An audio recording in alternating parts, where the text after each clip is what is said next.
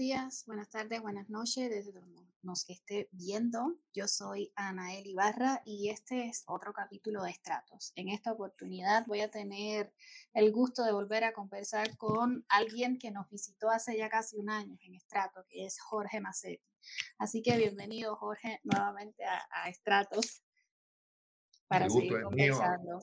el gusto es mío, Anaeli, y estar con tu oyente que además este, después tuve comentarios muy positivos, cosa que es raro en la, digamos, en, en, los medios ahora de eh, cubanos, tanto oficiales como algunos del exilio, que cada vez que apareces luego te fusilan eh, moralmente y mediáticamente, ¿no? Y no, no, es, pues, de, tu programa he tenido buenos comentarios.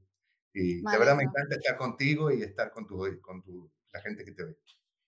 A mí también, además, aprendimos muchísimo y creo que de, ese primer programa quedaron como algunos temas que, que podíamos seguir profundizando. Teníamos pendiente este segundo encuentro para, para hacerlo y qué bueno que se dio la oportunidad. Entonces, muchísimas gracias de nuevo, Macetti, por, por acompañarnos. No, gracias a ti, gracias a ti. Yo quiero,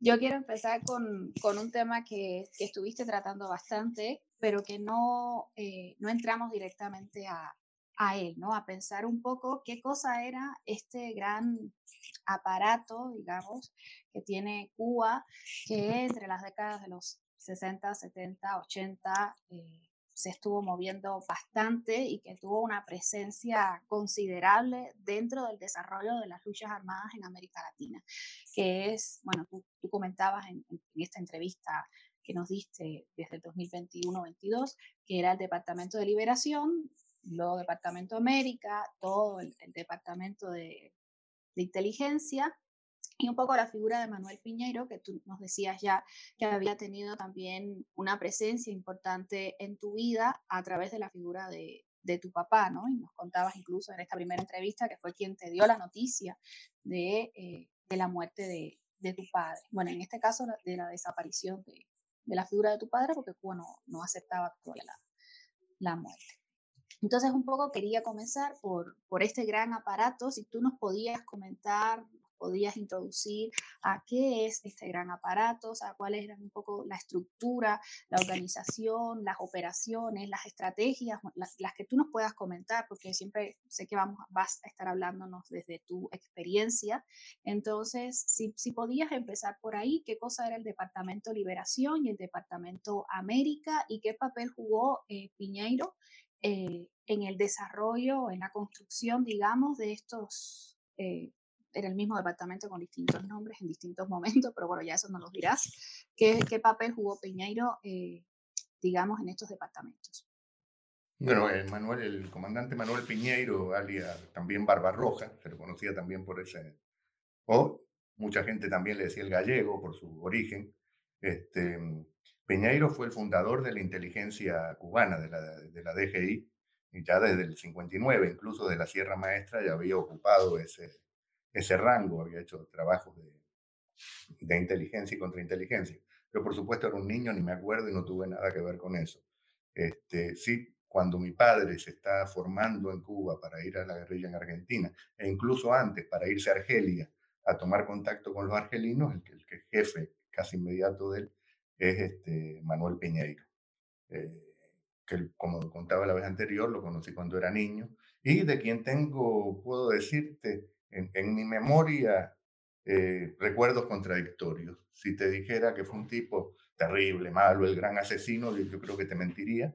Eh, conmigo tengo una, tuve una relación afectiva con él muy, muy grande, fue la persona que se ocupó de mí, o a través de otras personas, él estaba eh, presente cuando yo era un niño en, en, Cuba, y en un trato incluso familiar. Este, muchas veces era su esposa, Lorna Borsal, una norteamericana encantadora, que era su mujer, me pasaba a buscar para llevarme a la playa, a mí, a mi hermana, este, al, cine. Había un, vínculo realmente familiar.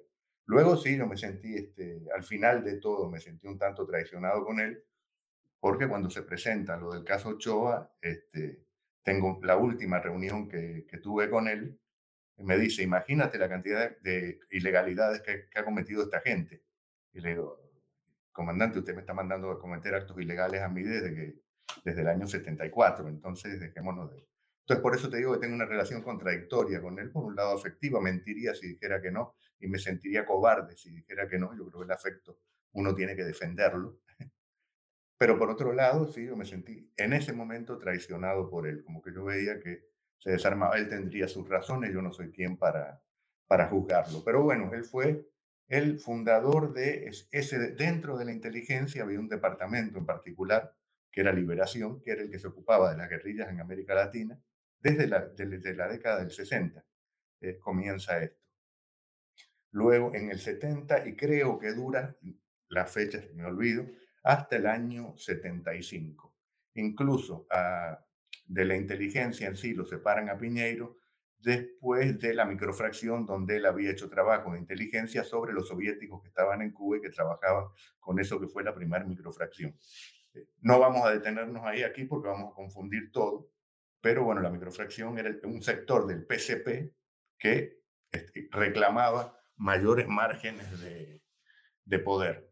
Y Piñeiro se ve que tuvo que trabajar, eso, eso yo lo supe mucho después, ¿no? Eh, contra los soviéticos y los contactos entre el PCP y los soviéticos. El asunto es que los mismos soviéticos piden que lo saquen y lo saquen y lo dejan solo al frente de Liberación. Liberación que pertenecía todavía al Ministerio del Interior y él seguía siendo viceministro del Interior. Luego lo pasan al Departamento de América porque también Cuba en el año 74, no hay que olvidarlo, restablece relaciones con los partidos comunistas de, Latinoamérica. Incluso en un momento casi las prioriza, porque digamos que no había un auge guerrillero muy grande en América Latina, muchas guerrillas habían sido derrotadas, entonces comienza también una actividad política del Departamento de América y también una actividad operativa a partir del apoyo que se le daba a las guerrillas. Podemos decir que el Departamento de América estaba dividido en áreas por país, eh, eh, eh, por región y por país, es decir, Centroamérica, y después tenía un representante por cada país, y también estaba dividido en lo que eran los analistas, que eran los que hacían el análisis de la información de cada país, etcétera, y los operativos, que eran los que montaban las actividades, coordinándolo con tropas especiales, por ejemplo, de entrega de armas, el entrenamiento, eh, todo ese tipo de, actividades. Eh, bueno, eso es a partir del 75. Y Piñeiro, bueno, estuvo ahí hasta los años 90. Eh, eh, yo ya me había ido de Cuba cuando... Eh, no sé si, de manera muy general. Por supuesto, siempre había, ¿cómo decir? No hay que confundir la Dirección General de Inteligencia con el Departamento de América o con Liberación, son dos cosas completamente distintas. La, inteligencia se ocupa de, de, otras actividades, no tiene nada que ver con la actividad guerrillera, a no ser que necesite información de alguna guerrilla en particular y entonces ahí operan, pero si no, no, no son ellos los que se ocupan. Son, son cosas completamente distintas. Muchísimas gracias por, por esa aclaración. Todo ello supe lo que me correspondía en su momento, ¿no? Muchísimas gracias. Ahora, eh, yo te quería preguntar, o sea, en la primera entrevista que, que, nos diste, tú también nos comentabas un poco que desde tu perspectiva y, y, la experiencia que tuviste también en tu paso por América Latina, tú habías llegado un poco a la conclusión o a plantearte que las condiciones en realidad para la guerrilla nunca existieron. Entonces, bueno, yo te quería eh, pedir si podías ahondar un poco en este punto desde tu perspectiva y que también si podías lo entrelazaras con, eh, en, el, libro, en tu libro, eh, relatas que cuando enviaron a cuando te envían a México y pasas por Guatemala, eh, que te viste un poco en, medio de todas estas guerras de, de, poder que se estaban desarrollando ¿no? en, en Cuba y hace referencia incluso a un tema muy en particular dentro del, libro, que es la tensión entre las tropas especiales, el Departamento de América, eh, la inteligencia. Quería que también hablaras un poco de esas tensiones, digamos, entre todos estos distintos departamentos que estaban orquestando desde Cuba parte de lo que se estaba desarrollando en América Latina y también, por otra parte, la primera pregunta, y ahí las enlazo, si existían realmente esas condiciones, si esas condiciones para el desarrollo de la lucha armada eh, estaban de alguna manera siendo también generadas, estimuladas desde Cuba. Eh, y cómo intervenía Cuba también en el desarrollo un poco libre de estas, de estas luchas, ¿no? Y en la articulación, la organización de los propios movimientos que se gestaban desde estos países.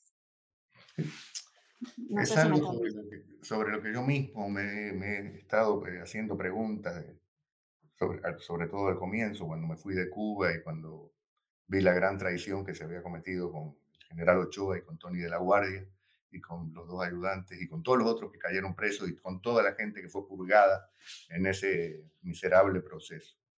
Eh, yo he llegado con los años a la conclusión de que el primero que sabía que no había condiciones para la lucha armada en la mayoría de los países de América Latina, hablo de Argentina, hablo de Chile, Brasil mismo, que algunos estuvieron entrenándose allí, incluso algunos países centroamericanos. Yo creo que el único país donde triunfó la guerrilla, si lo vemos, fue en, en, Nicaragua, donde había condiciones muy particulares. El tipo de dictador que había ahí, Estados Unidos le quita el apoyo a, a Somoza, incluso lo, eh, permite que se desarrolle la, la guerra revolucionaria, eh, revolucionaria allí. Y además también hay que ver que se produce algo muy parecido a lo que pasa en Cuba que en realidad no hubo una guerra de guerrillas tan intensa, sino que hubo insurrecciones, sobre todo en las ciudades, y donde participa incluso la burguesía culta nicaragüense, no los que se habían hecho ricos con Somoza, sino una parte de la burguesía culta nicaragüense y partidos incluso de la oposición eh, a, Somoza. Y es allí el único país en que logra. Yo creo que Fidel tenía dos urgencias, con Fidel Castro tenía dos urgencias, una conclusión a la que yo he llegado, quizás me equivoque. Eh, la primera urgencia distraer a los Estados Unidos en el apoyo a las Fuerzas Armadas de esos países que combatían a la guerrilla. La segunda, y es lo que le ha hecho siempre, eso también que hubiera guerrillas que, tuvieran cierta fuerza, le daba márgenes de negociación, tanto con Estados Unidos como a nivel latinoamericano.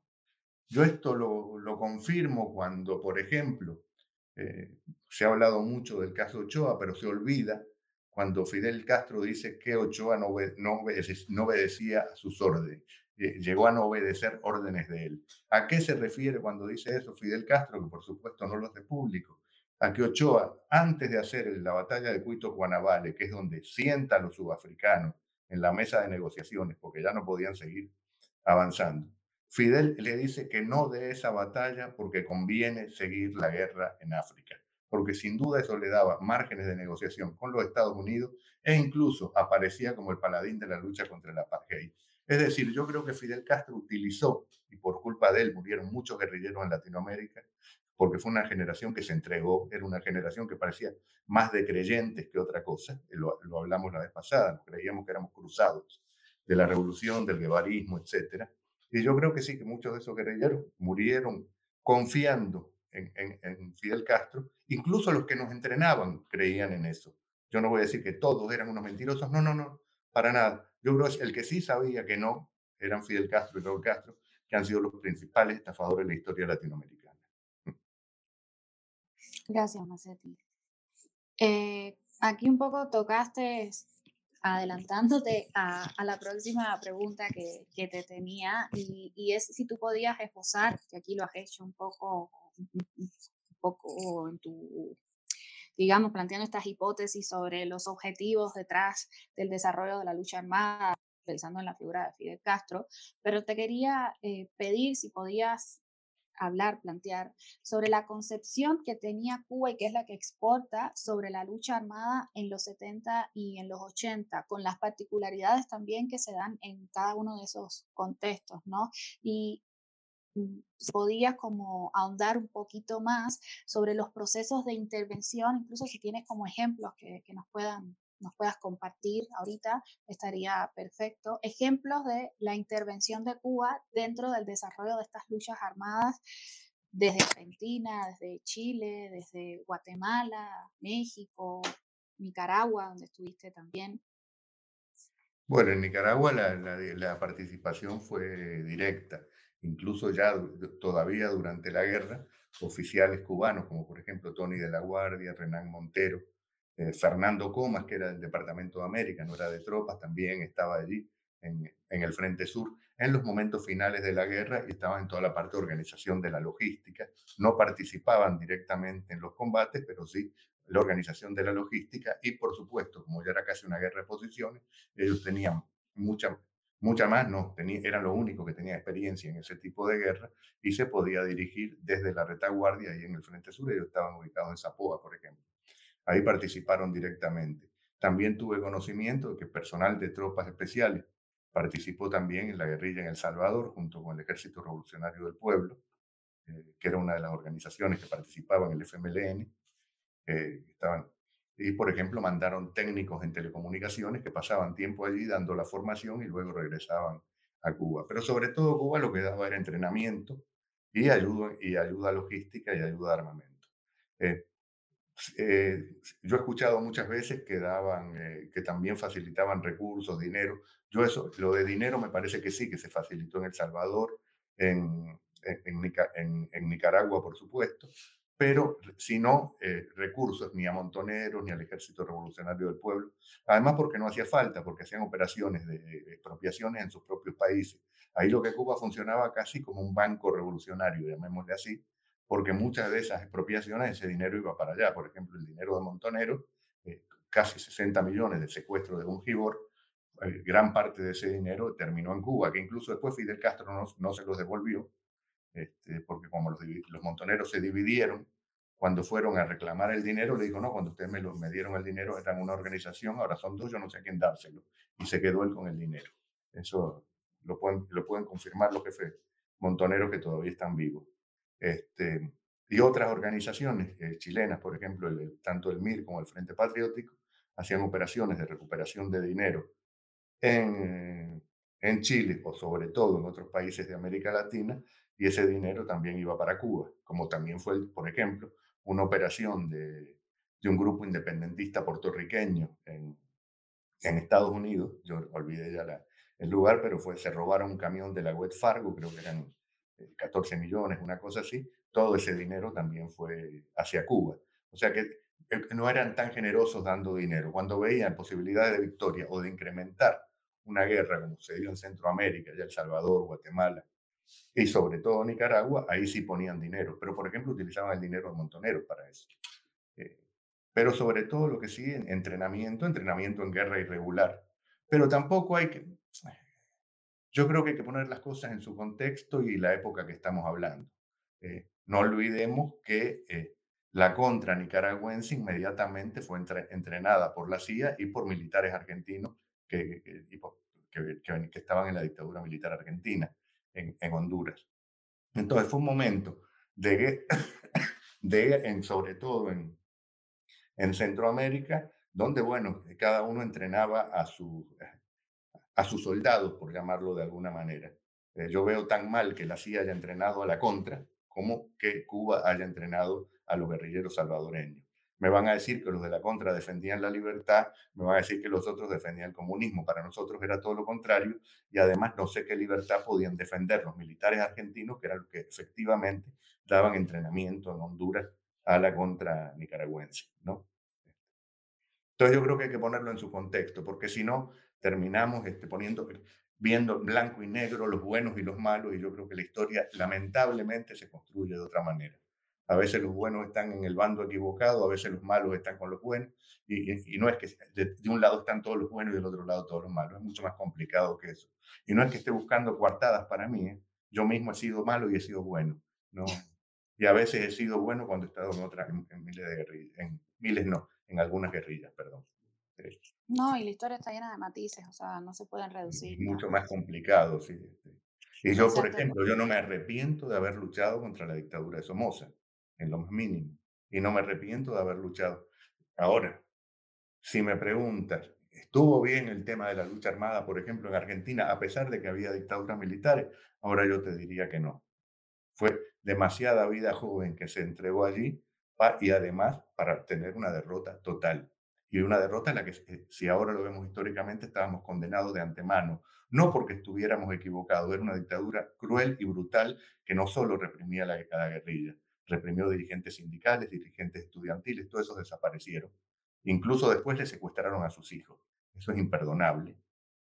Pero eh, yo sí creo que la lucha armada, eh, yo en este momento soy muy crítico de ese momento de la lucha armada, creo que llegó a una generación que podía haber aportado mucho más dedicándose a la lucha democrática, incluso desde el exterior, incluso con formas democráticas como las que se pueden utilizar ahora, que eh, haciendo la lucha armada que llevó a la muerte de muchos jóvenes, que de verdad sigo teniendo mucha estima y respeto por ellos, que fueron mis compañeros, muchos de ellos. Muchas gracias, Macetti. No, gracias a ti. Yo te, quería preguntar porque se nos iba quedando como pendiente un poco esto que te preguntaba sobre las, las, tensiones que se habían dado, porque muchas veces también tenemos la idea de que Cuba es una especie de, de monolito homogéneo y que todos los poderes respondían a lo mismo, pero en la práctica sabemos que no es así, sabemos que no es un monolito, sabemos que hay distintos poderes interviniendo, distintos intereses también entrelazados a esos poderes distintos egos también luchando. Y un poco en, en este libro que he estado mencionando, y no, he dicho el, el, nombre del libro, que es El delirio del furor, también para que quienes nos están El furor y el delirio. El furor y el delirio. eh, quienes, quienes nos están escuchando, eh, si quieren consultarlo, ahí hay un testimonio estupendo de, de Massetti sobre su vida, buena parte de su vida, se lo recomiendo. Eh, pero aquí en el libro tú haces como en determinados momentos un énfasis en esas, en esas tensiones. Incluso pones ejemplos de las consecuencias en las que derivan algunas de esas tensiones, que son consecuencias también para el desarrollo de la propia lucha armada ¿no? en América Latina. Entonces, no sé si podrías hablar un poco eh, sobre eso. esas tensiones dentro del poder cubano existieron siempre. Lo que había, y hubo siempre, un jefe máximo. Y esas tensiones, yo me pongo a ver ahora con la distancia, las estimulaba también ese jefe máximo. Era el que ponía a uno contra otro, porque de esa manera lograba que compitieran entre ellos para quedar mejor con él. Por otro lado, para que informara uno contra otro y le llevaran la información a él. Y entonces eso generó que en, Cuba nunca hubo realmente una homogeneidad política, esa homogeneidad político de conducta la daba el jefe máximo. Y realmente así se cumplía. Cuando había una crisis entre las Fuerzas Armadas y el Ministerio del Interior. Era él el que saldaba esa crisis y decía, Raúl tiene razón, o la razón la tiene Ramiro o la tiene Abrante, el que estuviera de ministro en ese momento. Había una crisis entre tropas especiales y el Departamento de América, porque tropas especiales decía que el Departamento de América había hecho una operación que le correspondía a ellos como militares y no al Departamento de América, y ahí el que saldaba esa situación daba un y además con un grito, era Fidel Castro. Eso es lo que me pone contento ahora, porque no estando él y no estando su hermano Raúl, que ya su hermano Raúl perdió bastante control, ya no se puede hablar de un mando único en la dirección cubana. Y yo creo que eso, por la manera en que construyeron, los debilita. ¿Por qué digo esto? Porque resulta que los que están ahora ocupando cargos fueron los más incapaces, los más obedientes, los que más, los más, eh, sí señor, que, que, están en esos lugares. Y ese, la mediocridad de estos burócratas grises que estamos viendo ahora y que además cada uno de ellos tiene sus propias aspiraciones. Y eso yo creo que los debilita. Eso estoy seguro eh, que los debilita, cuando también sé que puede haber sectores dentro de ellos que hoy en día se tienen que haber dado cuenta de que ya el cuento de la revolución se terminó hace muchos años, que de una vez van a estar obligados a escuchar a su propio pueblo. Y creo que y eso Fidel Castro no lo hubiera admitido. Yo creo que en este caso, algunos incluso que están en el gobierno y por qué no incluso en la Fuerza Armada deben estar pensando en que hay que terminar con esto, porque si no va a terminar reprimiendo al pueblo como le reprimieron el 11 de julio y quizás de una manera más brutal. Me desvío un poco del tema, no, pero creo que no, pero esas conexiones entre pasado y presente son importantes y existen. O sea, no. Eh, te quería preguntar ahora eh, sobre algo que también tú en la entrevista pasada estuviste mencionando, eh, pero no tuvimos la oportunidad de ahondar, y es que eh, un poco sobre la perspectiva, la visión que tenía Cuba respecto a las formas, los métodos y las estrategias de la lucha armada en América Latina, ¿no? Y las dependencias que producía también en términos prácticos para la organización de la lucha. En el libro incluso tú cuentas, y aquí voy a adelantar mi yo cuento tu anécdota, el tema de la pasta de dientes, que puede parecer algo muy trivial, niño, pero que en el libro ilustra eh, hasta qué punto se dependía eh, muchas veces dentro de estas organizaciones que estaban operando desde América Latina de Cuba, ¿no? Porque no había pasta de dientes y era, o sea, entiendo por lo que cuentas en el libro que quien proveía esto también era Cuba. Y por otra parte, ya... Yo no, recuerdo haber dicho eso y no creo, porque no, no, eh, porque... sí, no, no, este, puede ser que lo hayas visto en otro libro de otro guerrillero, que hay varios, pero yo de pasta de diente, que nos proveían de pasta de diente, claro. Bueno, a lo mejor dijiste pasta y yo asumí que era de diente, pero decía pasta. Ah, pasta puede ser dinero, pasta puede ser dinero. Ah, bueno, entonces. Claro. Ahí puede ser que yo asumí que era pasta de diente y yo estaba no, pasta. No, porque imagínate, en Argentina no te va a faltar pasta de diente, en esos países. Eh, eh, faltaba en Cuba, a veces estábamos, eh, estaban guerrilleros estaban entrenando y que vivían en casas operativas en La Habana y por supuesto, si no era el oficial que se ocupaba de eso, no les llegaba ni la pasta de dientes. Eso sí eh, podía suceder. La, dependencia no era tan directa. En los años 60, sobre todo, Cuba eh, apoya y entrena, sobre todo para guerra en, en el monte, es decir, reproducir un poco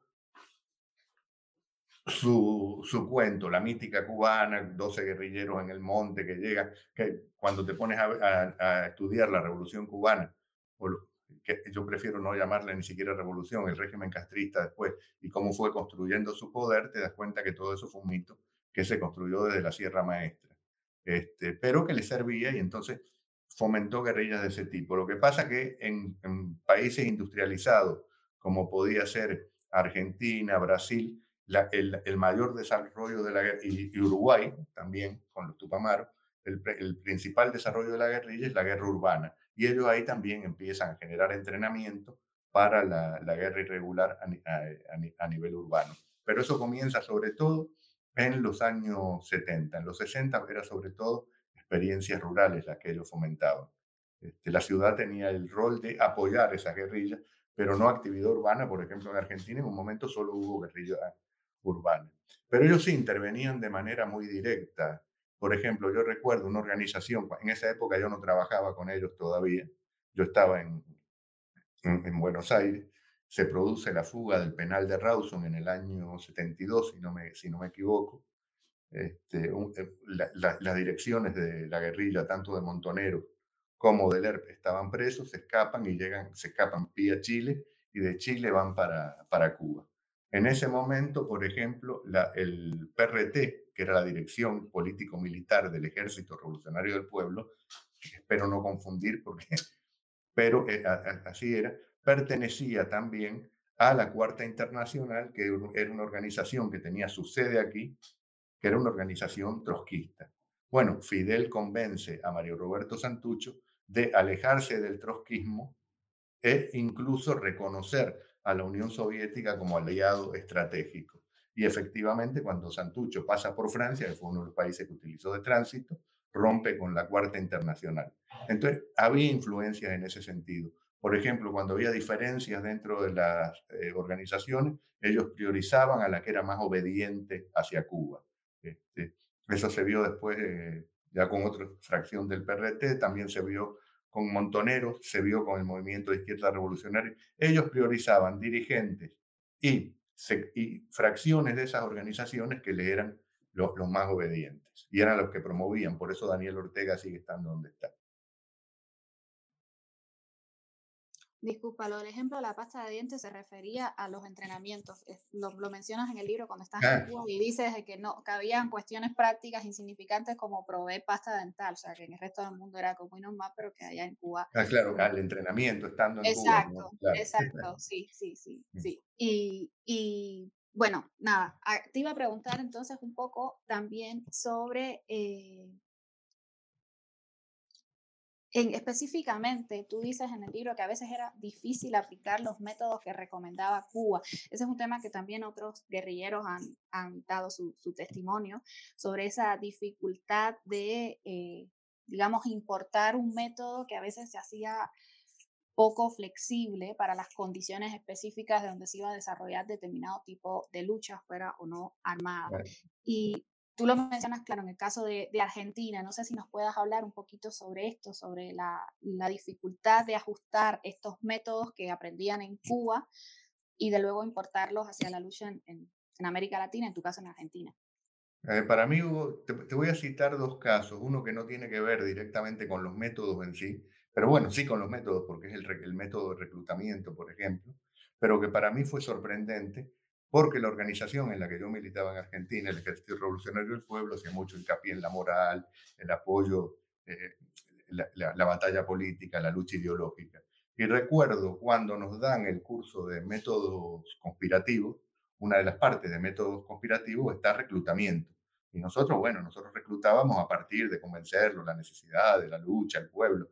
Y bueno, ellos son, en eso eran mucho más pragmáticos y nos dicen, eh, por ejemplo, a veces hay que reclutar agentes del enemigo o agentes personal de la burguesía o incluso cuadros eh, eh, eh, de dirección, deben ser reclutados bajo tres elementos. Primero, político ideológico, sería el A. El B, económico. Y el C, comprometimiento. Porque si falla el político ideológico, quedan los otros dos para seguir reteniendo a ese agente. A mí eso me chocó en un primer momento, luego me di cuenta que, claro, ellos aplicaban para entrenar a las organizaciones revolucionarias métodos que utilizan las agencias de inteligencia, porque esto no solo, no solo reclutan ellos así, este, pero sí lo transmitían a las organizaciones revolucionarias. Y eso sin duda tenía una intención, porque no es que ellos se equivocaran, sino porque eso les permitía también en su momento dentro de las organizaciones revolucionarias que se entrenaban en Cuba, reclutar personal para que hiciera trabajo de inteligencia para ellos, que podía ser trabajo de inteligencia para el Departamento de América y a veces directamente para la DGI. Eso dependía eh, de las necesidades operativas que ellos tuvieran. Y luego, por ejemplo, son cosas que ahora no se podrían utilizar con todas las cámaras que hay en la calle, los teléfonos celulares y todas las formas de, de control, como un, un seguimiento, por ejemplo, un seguimiento, ellos decían que si era un seguimiento de importante el que te estaban haciendo, los servicios enemigos, digamos, eh, podían llegar a ser hasta 12 hombres y que era muy difícil. Entonces, y claro, te, te obligaban a hacer, vamos, para sintetizar, planes de caminamiento que podían llevarte como mínimo una hora y media. Transporte público, transporte privado, ¿eh? para llegar al lugar de contacto. Imagínate que nosotros teníamos como obligación en las organizaciones guerrilleras en Argentina, a no ser que fueras clandestino, todo el mundo tenía que trabajar y si trabajaba en fábrica, mejor todavía.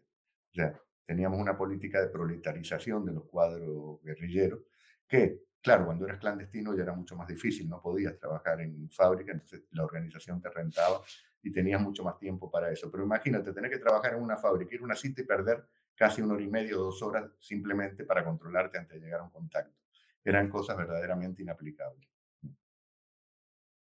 Te quería preguntar, aquí ya mencionaste algo con el tema de, los secuestros, pero también mencionas un poco, y lo hablabas desde la entrevista pasada, no solo en el libro, eh, como a ti te chocaban al, algunas de, eh, digamos, algunas de las visiones o de los puntos estratégicos que Cuba planteaba en torno a los entrenamientos y al desarrollo de las luchas, o sea, te parecían éticamente cuestionables, al menos dentro de esa moral revolucionaria que se había empezado a construir desde la década de los, de los 60 y, y en la que tú también habías crecido, te habías formado, ¿no? Y tenías valores apegados a, a ella. Entonces, no sé si ya, ya mencionaste un poco lo de los secuestros, pero si puedas también como hablar un poquito sobre no, eso. No, mira, lo, lo, de los secuestros, te lo digo, eh, eh, te, te, te, mentiría si te dijera que yo siempre me opuse a los secuestros.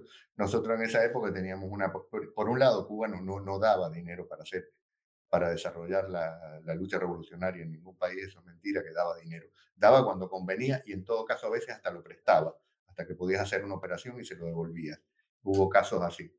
Y hubo, y hubo secuestros y nosotros decíamos, mira, el, eh, los bancos no te dan crédito para hacer la revolución. Entonces hubo secuestros eh, que no solo de agentes de la seguridad, sino también eh, alta burguesía eh, que, que, pagaba lo, y las condiciones en que esa gente estaba es, y es indudable, una violación a los derechos humanos. Eso es francamente inaceptable. Yo veo hoy en la retórica de algunos que han estado en la guerrilla, que reivindican todo el accionar, fuimos la, la, la, la, generación de los 70, fuimos héroes, por ejemplo, en Argentina. No, sí, yo creo que hubo mucha entrega, porque no, de verdad fue una juventud que se entregaba de una manera enorme, pero, por ejemplo, lo de secuestro, reivindicarlo es inadmisible.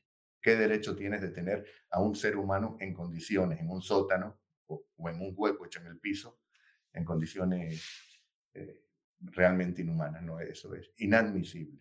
Y, por supuesto, Cuba fomentaba y incluso mucha, el dinero de Bungibor, por ejemplo, se quedaron ellos con él. No tenían ningún problema en que se hiciera ese tipo de cosas y también entrenaban en este sentido, como hacer las cárceles, las famosas cárceles del pueblo, etc. Macetti, eh, has hablado también sobre eso y creo que en la entrevista pasada lo tocamos así solo de, de pasada, eh, es el tema de la reticencia de, la URSS, la, la, resistencia de la URSS a la política intervencionista de Cuba en América Latina y la acción de las guerrillas. No sé si puedas ahí quizás desde tu propia experiencia y conocimientos que rebasan a la experiencia, por supuesto, hablar un poco sobre cómo se percibía en la práctica pues, todo lo que tenía que hacer. la Unión Soviética apoyaba a los partidos comunistas Cuba apoyaba a las organizaciones guerrilleras. Eso cambia bastante después del triunfo nicaragüense. Digamos que Fidel le puede restregar a los soviéticos el triunfo nicaragüense y eso hace que cambie, incluso cambia la política de Cuba, porque en un momento eh, incluso la política cubana cambió y se hacía mucho más secreto el apoyo a las guerrillas. Estoy hablando del 74 al 78, por ejemplo, merman el, entrenamiento organizaciones guerrilleras argentinas, chilenas, y empiezan a tener mayores lazos con los partidos comunistas. Pero en el caso argentino, por ejemplo, cuando se hace la guerrilla, el, Ejército Revolucionario del Pueblo lanza la guerrilla en el monte, en, la provincia de Tucumán, este, ¿quién va acompañando al ejército? O sea, había un gobierno en ese momento, no digamos democrático, pues sería mentira, el gobierno de Isabel Perón, que le había dado la represión tanto de la guerrilla como del movimiento popular en general a las Fuerzas Armadas Además existía una organización paramilitar eh, alimentada desde el Estado, que era la Alianza Anticomunista Argentina, la AAA, que en, realidad la dirigía un ministro de Isabel Perón, el ministro López Rega. Este, es decir, que no se puede caracterizar el gobierno de Isabel Perón como un gobierno democrático y el ERP hace una guerrilla en el monte. Bueno, ¿quién va adelante con las Fuerzas Armadas? El Partido Comunista de Tucumán, la regional Tucumán, explicándole cómo eran los caminos y por dónde se llegaba. Entonces, y esos eran partidos que eran muy disciplinados a la Unión Soviética. Quizás eso fue lo que me salvó a mí toda mi vida de ser prosoviético, porque de verdad que siempre tuve un rechazo enorme, eh, tanto por lo que representaban, sino también por lo que representaban para América Latina.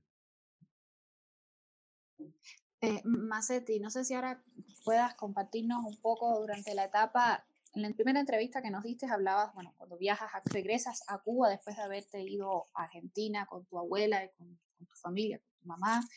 Cuando regresas a Cuba, que ya regresas para recibir un entrenamiento, estás un tiempo en Cuba, no puedes salir fácilmente de Cuba, finalmente te puedes ir, pero tienes que pasar una etapa, digamos, en el exilio, ¿no? Donde estás en Italia, Francia, España, ahí me corriges un poco el, recorrido.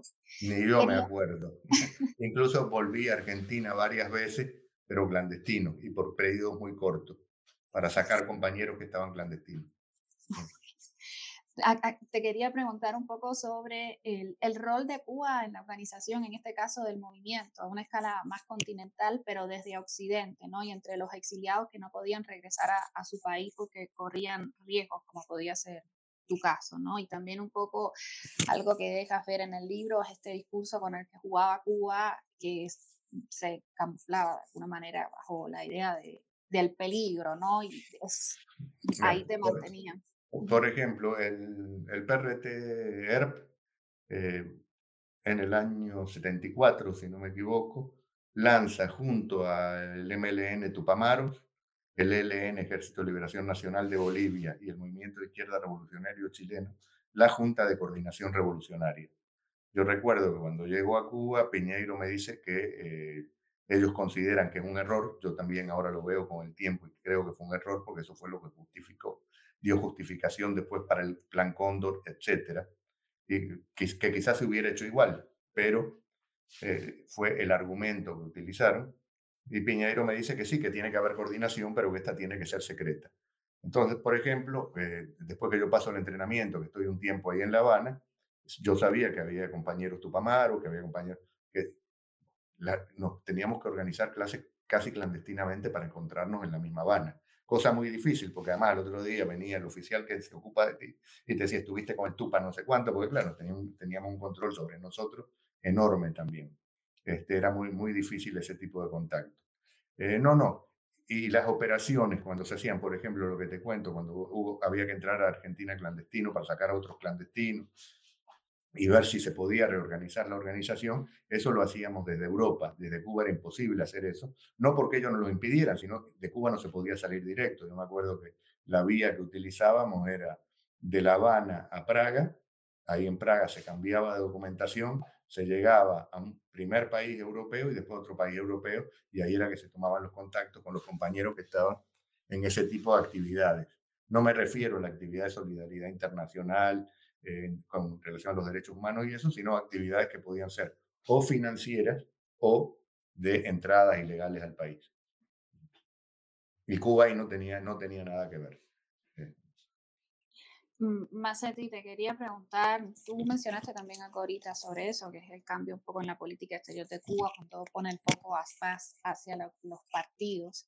Eh, pero quería preguntarte específicamente sobre el desplazamiento de la atención de América Latina hacia África y el papel que juega también Cuba en, eso. Si podías hablar un, poco. Ah, no, justamente cuando baja el nivel de atención a las guerrillas latinoamericanas, justamente el año 74, cuando eh, el MPLA le pide ayuda, el, el MPLA angolano, le pide ayuda a Cuba para enfrentar eh, a la UNITA. Y ahí es que ponen el acento sobre todo en Angola, cuando ya habían estado también en otros países africanos, pero se incrementa, la presencia africana se incrementa. Por lo que la parte que yo sé, yo desconozco, yo no estuve en todo y en eso tampoco participé. Pero sí se notó cuando empieza lo de Angola que hay una merma hacia el apoyo a las guerrillas latinoamericanas. Y, una y se aproximan mucho más a la, eh, a la política de la Unión Soviética con los partidos comunistas. Porque claro, la Unión Soviética sí tenía interés en, en Angola y en África.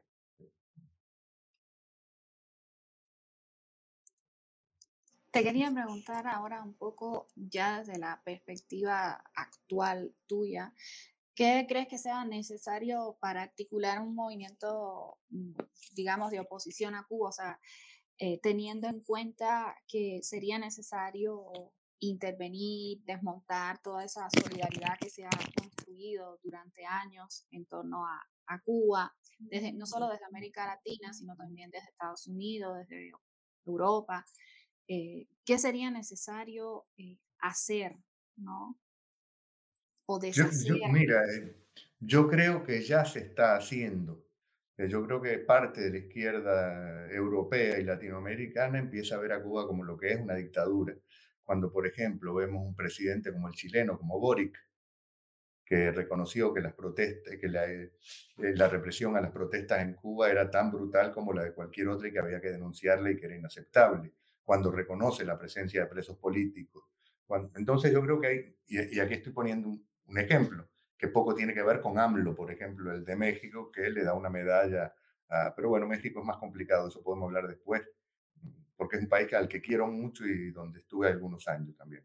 Pero, por ejemplo, yo creo que ya la izquierda latinoamericana empieza a, darse cuenta de, de, lo que es Cuba. Por otro lado, hay que de algún modo decirlo, eh, si bien eh, en el exilio cubano eh, siempre hubo, para mí fue una sorpresa descubrirlo en Miami, eh, siempre hubo incluso elementos de izquierda. Eh, tú encontrabas en Miami viejos trotskistas de los años 50 que habían estado en los sindicatos eh, y en la prensa cubana, gente de posiciones de izquierda, este, socialdemócrata e incluso comunistas, e incluso comunistas, pero que ni la izquierda estaba en condiciones de escucharlo, ni ellos desde Miami estaban en condiciones de transmitir la experiencia que habían vivido. Yo creo que eso cambia con esta nueva generación de opositores, me permito decir así, este, que no digo que sea distinta y que no haya habido toda una continuidad, pero también vienen y venimos, yo me considero también opositor a ese, régimen dictatorial, venimos de experiencias distintas y yo creo que no hay que tener temor a transmitirlas, este, al contrario, yo creo que hay que eh, comunicarlas. Y yo veo que eso empieza a cambiar, ya solamente los muy creyentes o los muy comprometidos son los que siguen reivindicando la revolución cubana. Estamos hablando de hace 63, 64 eh, años ya. ¿Qué revolución es esa que dura tanto tiempo? Donde además, si la visitas ahora, te das cuenta que encuentras una de las sociedades más desiguales de Latinoamérica. Y con esto no estoy diciendo que en la América Latina no haya desigualdad, incluso grosera, en muchos países, hasta donde hay democracia incluso. No, no, yo no niego eso. Pero el más desigual de todos es Cuba. Tiene esos burócratas grises que viven en Siboney y el resto de la población, sean médicos, profesionales, arquitectos, viviendo en la miseria. Entonces, ah, eh, esa supuesta revolución ha generado la sociedad más desigual de, de América Latina. Y además, la ausencia total de libertades, que eso ya nadie lo acepta. Entonces, no, yo creo que eso empieza a cambiar y hay que reconocer la labor de personas, por nombrar algunas, y a mí no me gusta nombrar porque siempre se peca de abandonar, pero por ejemplo, yo siento que en ese sentido Tania Bruguera ha hecho un trabajo importante. El trabajo que hace usted, yo creo que es muy importante porque un trabajo desideologizado. No es, ay, el enemigo comunista, ay, eh, no, no, no, es un se, explica cómo se vive la dictadura, cómo la vive y la sufre un joven cubano. Eh, Carolina Barrero también está, ha hecho un trabajo formidable en esto. Eh, le ha atacado ataques muy bajos de algunos que se dicen exiliados, eh, que para mí son tan inaceptables como los ataques que puede hacer la seguridad del Estado dentro de Cuba. Entonces, Carolina Barrero, Tania y tantos otros, Junior, tantos otros que han hecho sin necesidad de reivindicarse, yo soy de izquierda o de derecho, nada, no, yo soy un joven que reivindica lo mismo que puede reivindicar un joven en cualquier país del mundo. La libertad de todo tipo, la libertad como la queremos todos.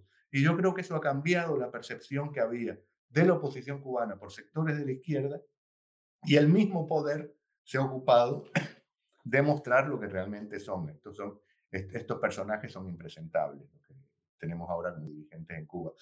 Lo, lo otro, no quiero decir que fueran presentables, pero por lo menos eran un poquito más talentosos y más inteligentes para el poder. Pero yo creo que no, eso comenzó. Comenzó y gracias a ustedes. Gracias a ustedes. El trabajo que ustedes hacen es muy importante. Muchísimas gracias, Mosetti. Eh, te quería preguntar específicamente por, porque, bueno, lo, lo, lo, hemos hablado, se ha discutido sobre eso. Eh, y, sí, o sea, si bien hay un trabajo ahorita que se está haciendo, que no es de ahorita, se viene haciendo hace muchas ya décadas, ¿no? De esfuerzos pequeños, pero constantes por desmontar, desmantelar, digamos, un poco las narrativas oficiales del Estado cubano, etcétera, etcétera. También es innegable, o sea, de que justo todos estos procesos de los que hemos estado hablando desde los 60, los 70, los 80 en América Latina fueron generando eh, no solo lazos de solidaridad, sino de compromiso en términos políticos, ah, económicos. acuérdate que la tercera base del, reclutamiento era comprometimiento y hay muchos que están comprometidos.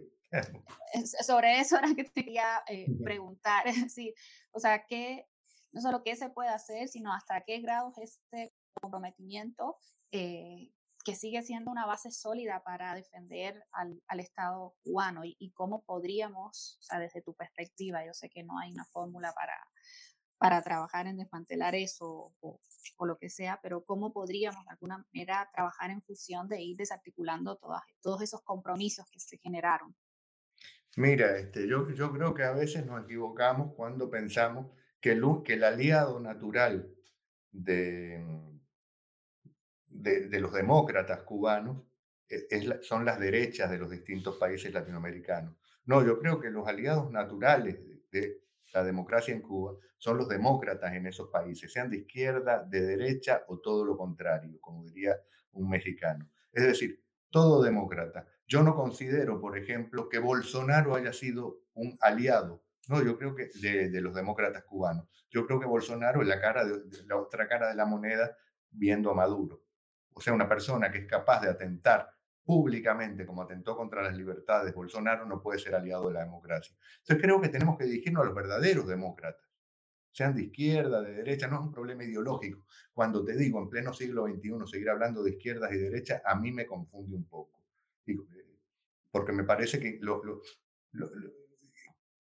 lo, peor ideológicamente del siglo pasado, aunque dicen que están enfrentados, cuando lo escuchas hablar, te dicen exactamente lo mismo siguen siendo homofóbicos, siguen siendo racistas, siguen siendo, eh, para mí, y que me disculpen, un, eh, un, Trump y un, y un Putin son muy parecidos, salvando las distancias, pero son muy parecidos también. Y me permito decirle porque yo soy un hombre libre, yo quizás me equivoque, pero también tengo la libertad de equivocarme. Un Bolsonaro, yo prefiero un Boric a un Bolsonaro, por ejemplo por más que Bolsonaro se llene la boca hablando contra el comunismo, ese no es nuestro problema, mi problema por lo menos. No, yo, creo que hoy la pelea es por la democracia y eso se está determinando en Ucrania, por ejemplo. En Ucrania estás viendo que aquellos que lo apoyan no, no es solo la izquierda ultra radical que se sigue reivindicando marxista-leninista y que consideran eh, a, Putin un Lenin cuando es el tipo más reaccionario que se puede encontrar y un Estado mafioso, porque eso es lo que... Entonces lo que encontramos, solidaridad de Estados mafiosos o solidaridad incluso reaccionaria. ¿Qué puede reivindicar un Bolsonaro en Putin? La homofobia, el machismo. Eso es lo que reivindica Bolsonaro en Putin. Bolsonaro es un, aliado, un aliado de Putin. Vamos a ver qué hace Lula ahora.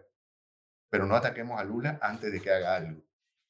Por el momento a mí me decepciona bastante. Ojalá haga algo. me está pasando lo mismo con Petro pero yo no puedo acusar a Petro de ser antidemocrático. Petro ganó las elecciones y lo que tenemos que lograr que gente como Petro, como Boric, se den cuenta que lo único que queremos es lo mismo que han logrado ellos, que cualquier ciudadano tenga la ideología que tenga, tenga derecho a tener su partido político, que la sociedad civil tenga la presencia que tiene en esos países.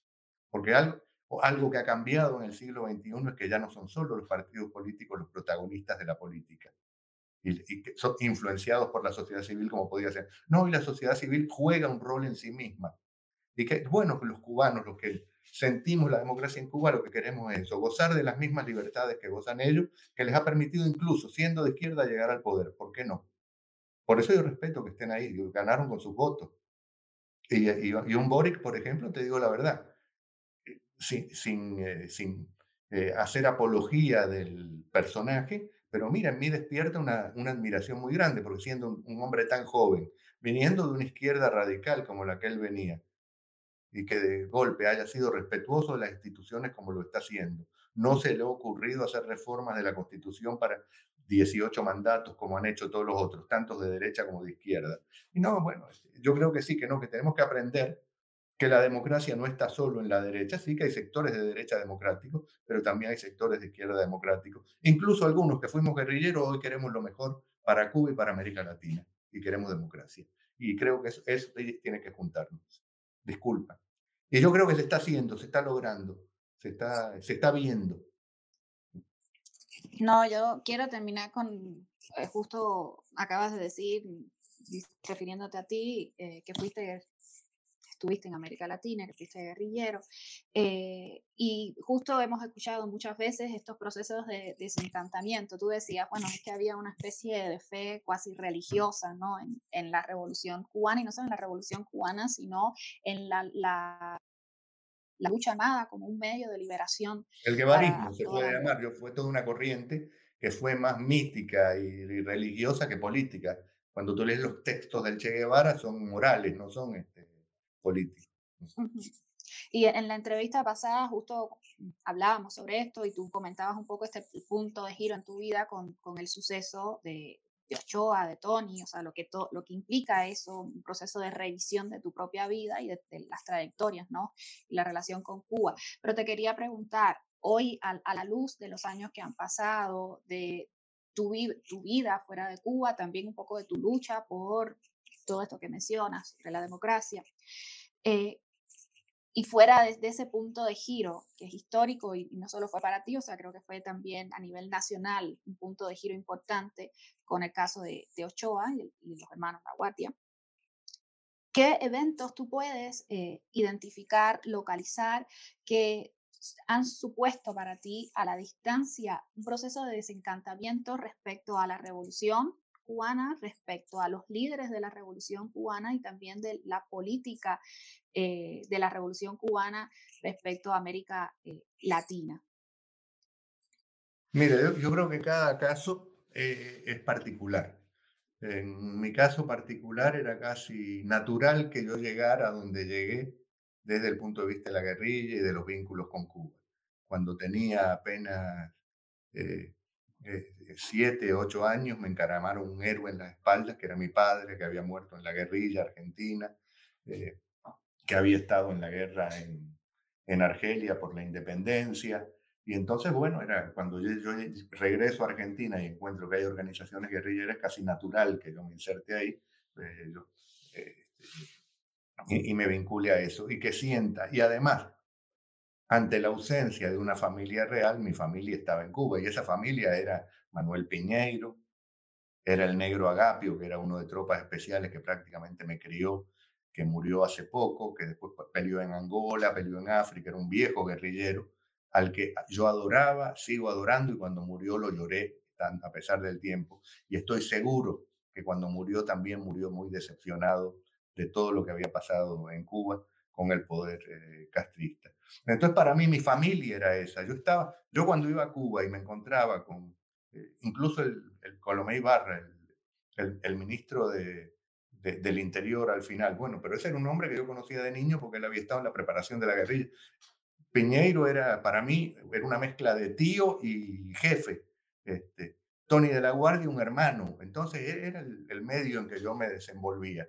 Si con esto te digo que yo no me daba cuenta de las contradicciones que podía haber en Cuba, como creo que se daban cuenta ellos y por eso fue que los fusilaron, porque ellos, por supuesto, tenían poder y era mucho más peligroso que yo, yo no representaba absolutamente nada. Pero sí, este, mi decepción comienza antes. Con esto no te quiero decir comenzó hoy. No, no, no, yo veía, yo por ejemplo, cuando regreso a Cuba, que pasa un periodo largo y me encuentro con ex amigos de la escuela secundaria, de la escuela primaria, y que los sabía talentosos y lo que encuentro es una colección de frustrados, sin ninguna ambición, sabiendo que van a vivir en la casa de mamá y papá, si mamá y papá tienen una buena casa toda su vida, eh, que y ya están casados y con hijos. Y yo de última, eh, haciéndome el guerrillero heroico, me había permitido estar en Italia, viajar por donde había querido, moverme por todos lados, siempre sin recursos, ¿eh? porque no, eh, los que dicen que andábamos con miles es mentira, es mentira. Yo reivindico eso en mi generación. Hubo una entrega enorme. Incluso algunos que provenían de la burguesía recibían una herencia y la donaban a la organización. Es, eh, decir lo contrario es mentir también. Una entrega. Hubo otros también que por suerte no llegaron nunca al poder, porque si no nos hubieran matado incluso a nosotros. Este, ¿no? Vamos a ponerla. Pero te digo, yo sí, yo veía cosas antes, incluso yo me llegué a dar cuenta que yo en Cuba no hubiera podido vivir como el resto de la población jamás en mi vida. Eh, y cuando se, pero cuando se produce lo del caso Ochoa, para mí es un derrumbe, es un, un destrozo total. Cuando yo ya veo ese, esa fuerza represiva de la manera que opera contra los propios de, de, él, las pocas, las dudas que tenía se acrecientan todas, se acrecientan todas. Pero bueno, cada uno tiene su proceso. por eso yo respeto tanto, incluso a los que todavía puedan estar allí, porque mira, yo no le puedo pedir a un hombre que hoy tiene 70 eh, años, que entregó toda su vida a eso, que creyó, porque a, mí me da risa, yo ahora me doy cuenta que eh, uno de los pocos creyentes fui yo, los otros, cuando llegas a Miami te dicen, yo nunca creí, y los tipos los veía en, metidos, no en el CDR, porque ahí tenía que estar todo el mundo, pero tú hacías una mínima crítica, decías, no, eh, ¿cómo es posible que no haya papa en un país agrícola? Y te decían, no critiques la revolución. Entonces, bueno, y ahora lo encuentras en Miami, que son más trompistas que nadie, más anticomunistas que nadie. ¿Por qué no? Yo no, cada uno hace su proceso. Yo trato de no caer en eso, al contrario, yo creo que cada hombre tiene su momento, su, su, su momento de su decepción y de ruptura también. Por ejemplo, un hombre en el 59 era campesino y su hijo llega a ser médico. Vamos a decir la verdad, es bastante excepcional, eso lo permitió Cuba. Claro, ahora el médico tiene que manejar, tiene que ser taxista para poder sobrevivir. Pero ese hombre que se murió agradecido a Fidel, que le dijo a su hijo médico, o sea, es un proceso tan complicado y tan pasional también. Y yo creo que el pueblo cubano lo vivió pasionalmente también. Vamos, eh, yo, vi momentos, con esto no quiero decir que siempre fue uniforme, pero sí había una mayoría que sostuvo a la revolución durante muchos años. Eso yo creo que no se puede negar, este, por lo menos ahí se veía. Claro, me van a decir, y tienen razón también, el que no estaba de acuerdo lo obligaban a irse o hacían todo lo posible para que se fuera. Por eso digo que es muy contradictorio, pero que hubo mucha pasión, que es un proceso muy pasional y que por eso hay que comprender incluso a los que todavía por, eh, por no poder romper con su propia historia, eh, siguen eh, tratando de recuperar algunos elementos de, esa, de eso que llaman revolución, yo ya no le llamo así, yo no recupero actualmente realmente absolutamente nada. Yo creo que fue una obra perversa de un tipo muy malvado que se llamó Fidel Castro. Acompañado de otros, ¿eh? porque hubo muchos cínicos también. Sí, porque eh, eh, normalmente todo lo, se lo indicamos a Fidel, que sí, o sea, es un artífice importante, pero también dependió de, muchos otros hombres que estuvieron cerca, de hombres y mujeres. Probablemente Donde hubo algunos que creyeron honestamente y otros que fueron unos cínicos desde la Sierra Maestra. Porque no, eh, haber estado en la, guerrilla no te da cartel de buena persona. al contrario, eso. te, iba a preguntar, ahora sí, te, digo la verdad, para cerrar, eh, dijiste algo, o sea, cuando hablabas de, del tema de Ochoa y, de Tony, eh, dijiste que fue como así un momento ¿no? en el que veías toda la represión que se estaba volcando contra estas personas que habían sido aliados, parte del, del, propio sistema, que confiaban en eso. Eh, te iba a preguntar, Eventos no a la escala como el de Ochoa, porque sabemos que no, los, no, no lo tuvieron en términos no solo de la representación mediática que hizo la propia Cuba, el propio gobierno cubano de este suceso, sino de, la teatralización de, que había detrás, de la necesidad de teatralizar, digamos, toda esta represión no a esa escala, pero a otras escalas no se percibía represión respecto a propios oficiales dentro de la seguridad de las tropas especiales. O sea, no hubo casos eh, similares, aunque no tuvieran esa escala en términos de una proyección mediática. Mira, eh, yo creo que uno de los primeros casos, pero no tuvo proyección mediática, fue el del comandante Cubelas, que era del directorio revolucionario, que vino a Europa y cuando regresó, eh, eh, fue un tipo que nunca fue comunista y resulta que viene a Europa, cuando regresa lo acusan de estar organizando un atentado contra Fidel Castro. Qué raro, no lo matan. Te das cuenta que por una cosa así te hubieran fusilado y a él no lo fusilan y lo tuvieron 10 años preso, murió en el exilio. Luego ves el caso de Carlos Franchi, que también eh, estuvo en la Sierra Maestra con Fidel Castro, era el, el, primer director del periódico revolución y Carlos Franchi muere en el, en el exilio también. Este, no, yo creo que siempre se dio. Este, eh, lo que pasa que e, ellos siempre utilizaban el argumento o de cuestiones morales o eh, corrupción. Digamos que si toda tu vida tú te habías estado robando un puerco, eso pasaba porque eras un buen revolucionario. Pero el día que hacías una crítica y eras un coronel de la seguridad de, y te llevabas el puerco, ese día te caían y te decían te estás robando un puerco y vas preso por eso.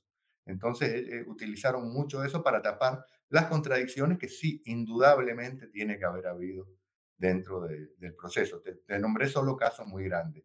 Como casos de ruptura, momentos de ruptura con, de la intelectualidad de izquierda en, en, el mundo, no solo en América Latina. Bueno, ahora esta película de la que tanto se está hablando, el caso Padilla, bueno, eso fue un momento de ruptura importante. Luego el apoyo de, del partido, en ese momento no era todavía Partido Comunista, era el, creo el Partido Socialista Unido de la Revolución, no sé, cambiaron de nombre muchas veces, pero ya era eh, aliado a los soviéticos, cuando hace el apoyo a, la intervención soviética en, Praga, en Checoslovaquia. Luego otro caso, bueno, cuando se produce el, el Mariel y los mítines de repudio, eso realmente produjo en, mí mismo. Yo estaba en Nicaragua, yo viajé a La Habana y vi algunas de esas escenas que se paraban en la, enfrente de las casas de la gente que había estado en la Embajada de Perú y que después salía, no me acuerdo, y que le empezaban a gritar groserías, vulgaridades, donde se estimulaba lo peor del ser humano para ir a agredir a esa gente. Eh, mira, no, sí, hubo muchos casos en Cuba que era como para que llamaran la atención desde hace bastante. Eh, eh, pero si yo te digo, que eso a mí me hubiera llevado a la, ruptura, yo me, me, sentiría un mentiroso, porque yo eso no lo sé. Yo, estoy seguro, hasta ahora no hubiera llegado, porque yo sí no soporto ver cómo reprimen a nadie eh, y en ningún lugar. Y ver esa represión en la propia Cuba, como se vio el 11 de julio, ya no, hasta ahí no.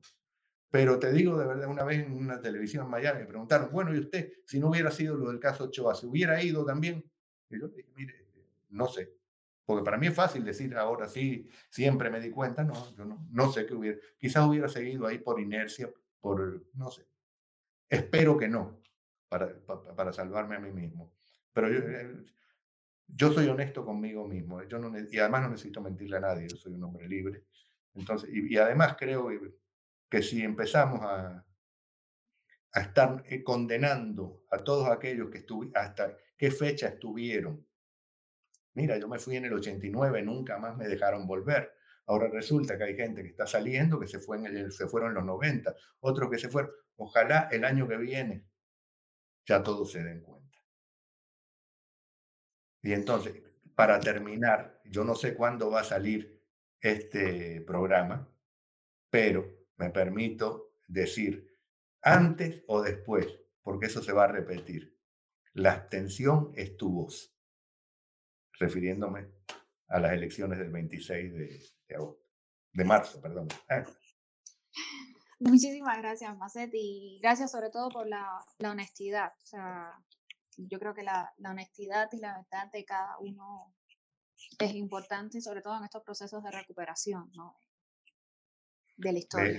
Les, agradezco, te agradezco mucho a ti y les agradezco a ustedes, esos jóvenes, el trabajo que están haciendo. Y además, por la democracia y sin estar encerrados en ideología, sin estarle prohibiendo a nadie que piense como le dé la gana, porque